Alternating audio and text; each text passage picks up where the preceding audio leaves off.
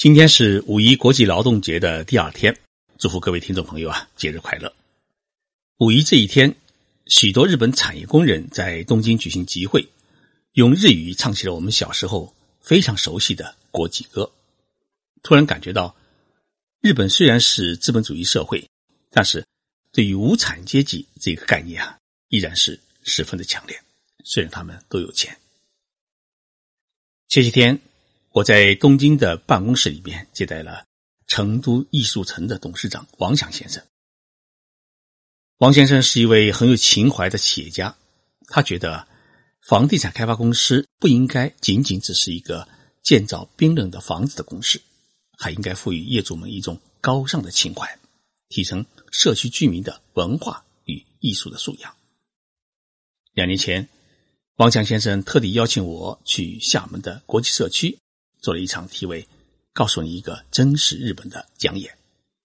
他说：“你得告诉居住在我们社区里面的居民们，发达国家的和谐社会是怎样的一个社会，它是怎样形成的，又是怎样建设的，从中去发现中日两国的差距，找到我们努力的目标。”这一次呢，王强先生是带着朋友，沿着我去年在《静说日本》节目当中。特别介绍过的一条旅游路线，从京都到高山古镇，又从世界文化遗产的白川乡到有“小京都”之称的金泽，又从金泽呢坐新干线沿着日本海到了东京。一路上啊他是感慨万千，说没有想到日本的农村是那么整洁美丽，而日本的新干线内装饰居然是如此的高雅，赋予了。浓浓的和文化的情怀，他于是建议我啊，一起来打造一组专门介绍日本匠人文化的系列节目。我说好啊，你出题目，我来做。今天我就来做王强先生出的第一个命题节目：日本的新干线为何如此精致？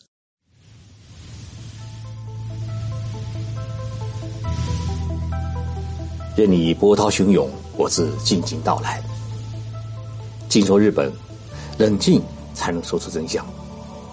我是徐宁波，在东京给各位讲述日本故事。日本的新干线诞生于什么时候呢？是一九六四年。许多听众朋友啊，可能还没有出生。这一年呢，日本承办了第一次的东京奥运会。为了显示日本战后复兴的成果。日本用了四年的时间，建造了一条从东京到大阪的高速铁路。当时新干线的时速是两百公里，对于还在乘坐时速三十公里绿皮火车的国家来说，日本的新干线已经是属于子弹列车。为什么日本当时能够造出世界上最高速的列车？原因啊，其实很简单。虽然日本在第二次世界大战中是战败投降，而且日本列岛呢还被美军是炸得一塌糊涂，但是人还在，技术没有灭亡。因此，在五十年代开始进入经济复兴时期的时候啊，日本人首先想到的是如何将东京首都圈和关西经济圈这两大日本的核心的经济地区建立起最为紧密的联系，于是就想到了建设。高速列车，东京到大阪有五百十五公里。当时啊，坐夜行列车需要一个晚上。那么新干线建成以后啊，东京到大阪只需要四个小时。提速之后呢，现在只需要两小时二十五分钟。从一九六四年开通第一条东海道新干线以来，到目前为止。以东京车站为枢纽中心，日本已经建造了八条新干线。从东京始发，可以穿越海底隧道直接登陆北海道；也可以从东京出发，直接抵达最西南端的福冈市。现在除了冲绳县还没有新干线，其他大部分地区呢已经覆盖了这一高速铁路网络。日本是一个多灾多难的国家，地震和台风是。频繁的袭击日本列岛，但是半个世纪以来啊，日本的新干线已经创下了两大世界奇迹。一是没有因为列车自身的原因死过一个人，二是准点率以秒来计算。东海道新干线的全年平均晚点时间是在八秒钟以内。为什么日本的新干线能够创下这两大奇迹呢？首先是因为日本的新干线从车辆技术到运营管理系统都是日本自己研发、自己逐年提高的。常年的技术积累，使得日本新干线始终以安全为第一考量，速度是排在第三位，中间的第二位呢是经济利益的平衡。日本新干线在半个多世纪当中啊，时速从最初的两百公里提高到目前的三百二十公里，只提升了一百二十公里。而我们中国的高铁从日本和德国等国家引进才十多年。复兴号已经跑出了三百五十公里，为什么日本的新干线就跑不出三百五十公里的时速呢？其实，在中国还没有引进高铁的一九九七年，日本新干线九五五系列就已经跑出了四百四十三公里的时速。但是，为什么日本硬是要把速度降下来，始终控制在三百公里左右呢？我采访了东海铁道公司的技术部长，他告诉我几个原因。首先是考虑到安全，因为日本是个岛国，大部分的地区是丘陵地带，许多新干线线路呢是要不断的来穿越隧道。当列车高速穿越隧道时啊，车头会产生压缩波，车尾呢会产生膨胀波，乘客坐在新干线列车上面啊，耳膜会有一种压迫感。影响坐车的舒适度，因此呢，日本的新干线是不宜开到三百五十公里以上。其次，是为了防止地震导致交通事故。日本各地啊是经常发生地震，如果列车速度过快，在地震波来袭之前不能有效的实施减速停驶，那么很有可能列车会飞出铁轨，酿成重大灾难。第三呢，是考虑到一个经济利益。日本铁路公司经过测算，新干线的时速如果控制在三百公里以下，其轮轨的磨损率呢是处于最经济、最合理的区域。如果超过三百公里，磨损率呢会出现大幅的增加，运营成本也因此会大大提升。我们不能因为早到十几分钟、二十分钟去冒这个险。这是这位技术部长最后跟我说的话。日本的新干线，它不在速度上下功夫。那么这么多年来，他们在忙乎什么呢？他们在安全性能、减少噪音、提升稳定度和坐车的舒适度上面下功夫。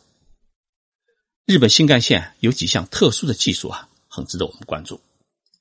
首先是遭遇地震时的一个瞬间紧急停车系统。日本的新干线大部分线路呢是在靠近太平洋一侧的沿海地区。那么这一地区啊是太平洋板块和菲律宾板块与欧亚大陆板块的一个交叠处，地震是十分的频繁。二零一一年发生的东日本九级大地震就是在这个沿海地区。当时地震发生时啊，当时在灾区奔跑的新干线列车就有二十多组，最终呢只有一组新干线列车出轨。没有发生颠覆，也没有造成人员的伤亡。为什么日本的新干线能在如此巨大地震来袭时依然能够安然无恙？因为地震紧急刹车系统呢发挥了很大的作用。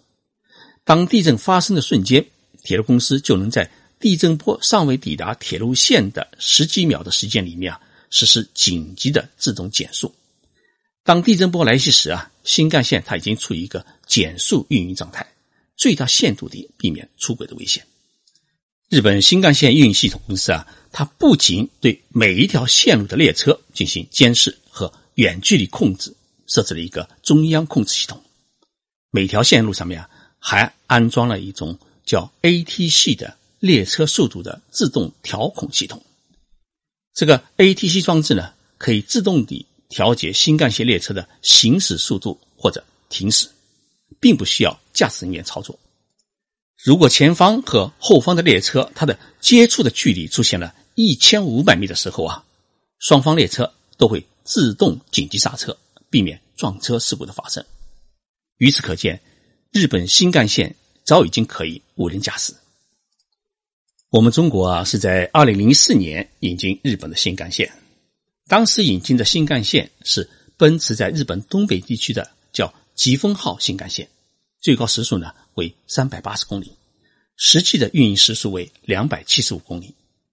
目前我们的和谐号与复兴号的列车，基本上都是在日本捷风号新干线的基础上面提升发展起来的。讲完硬件，我们来说说日本新干线的软件。日本新干线的车厢的整洁度是世界第一，车厢能够保持如此的整洁，做到一尘不染，首先归功于清扫员。像东日本铁道公司旗下的一家清洁公司，它共有九百名员工，每天要完成一百五十趟到达东京车站的列车的清扫工作。即使在这样繁忙的工作情况之下，清扫员们依旧要在列车到达前三分钟立队在。站台上面站好，然后呢，向下车的乘客鞠躬，高声喊着“您辛苦了”，然后用五分钟的时间呢，打扫干净十五节车厢。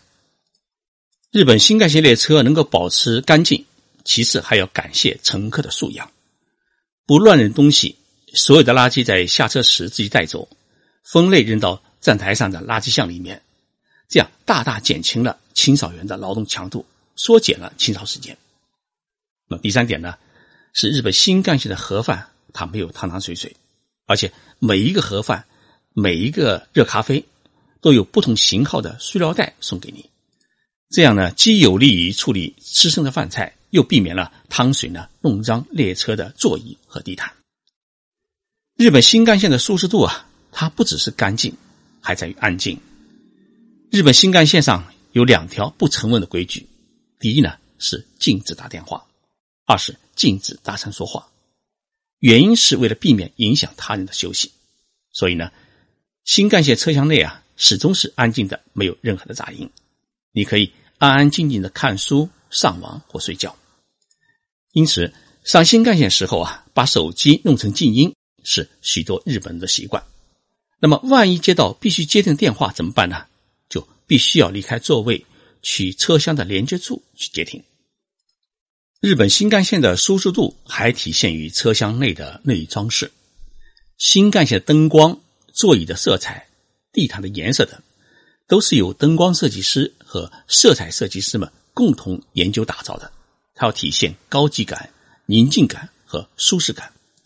一列新干线列车呢，它一般都有十五节车厢组成，大部分的新干线列车都有商务座和绿色座，也就是一等座。商务座的车厢使用日本最贵重的桧木树来做装饰材料，所有座位呢都使用做和服的高级面料细绳织，墙体上贴有金泽出产的金箔，营造出一个宽敞豪华的空间。而车体呢也根据不同的路线设计出不同的色彩和线条，让你感受到舒适的还有列车服务员的笑容。无论是列车长查票，还是售货员推着小车，都是面带笑容、轻声细语。离开一节车厢时啊，他们必须转过身来，向这节车厢的乘客们鞠躬致谢，哪怕只有一名乘客，也必须这么做。如果你手里面有垃圾要扔掉，乘务员看到以后啊，一定会接过你的垃圾，捧在手里离开。再说一说新干线的厕所。新干线的厕所在车厢的连接处，分成男厕所、女厕所，需要帮助人士专用厕所。那么坐便器呢，也是温水自动冲洗。专用的洗手间有宽大的镜子，放出来的水呢，也都是温水。新干线厕所干净没有异味呢，就像同宾馆里面的洗手间。全世界啊都在发展高铁，我们中国高铁的里程都已经超过了两万公里，早已经超过日本。成为世界高铁的第一大国，但是如何做到最高品质的安全与精细化管理？如何提升高铁搭乘的最佳的舒适度？如何将高铁的服务做到极致？日本在这些方面啊，比世界任何一个国家都做得精致。目前，日本已经开工新建新一代的高铁，也就是中央磁悬浮高速列车，它的试验的时速已经创下了世界最快的六百零三公里的记录。日本这个国家，它一直在默默的往前走，而每一步的前行都有独自的创新，都是整体技术的提升，这就是这个国家的实力之所在。谢谢大家收听这期的节目。如果来日本旅游的话，建议你呀一定要去体验一下日本的新干线，找一找中国高铁日本新干线的差异，从而去提升我们中国高铁的运营与管理水平。对了，顺便告诉大家，日本的新干线是没有候车室，随到随走。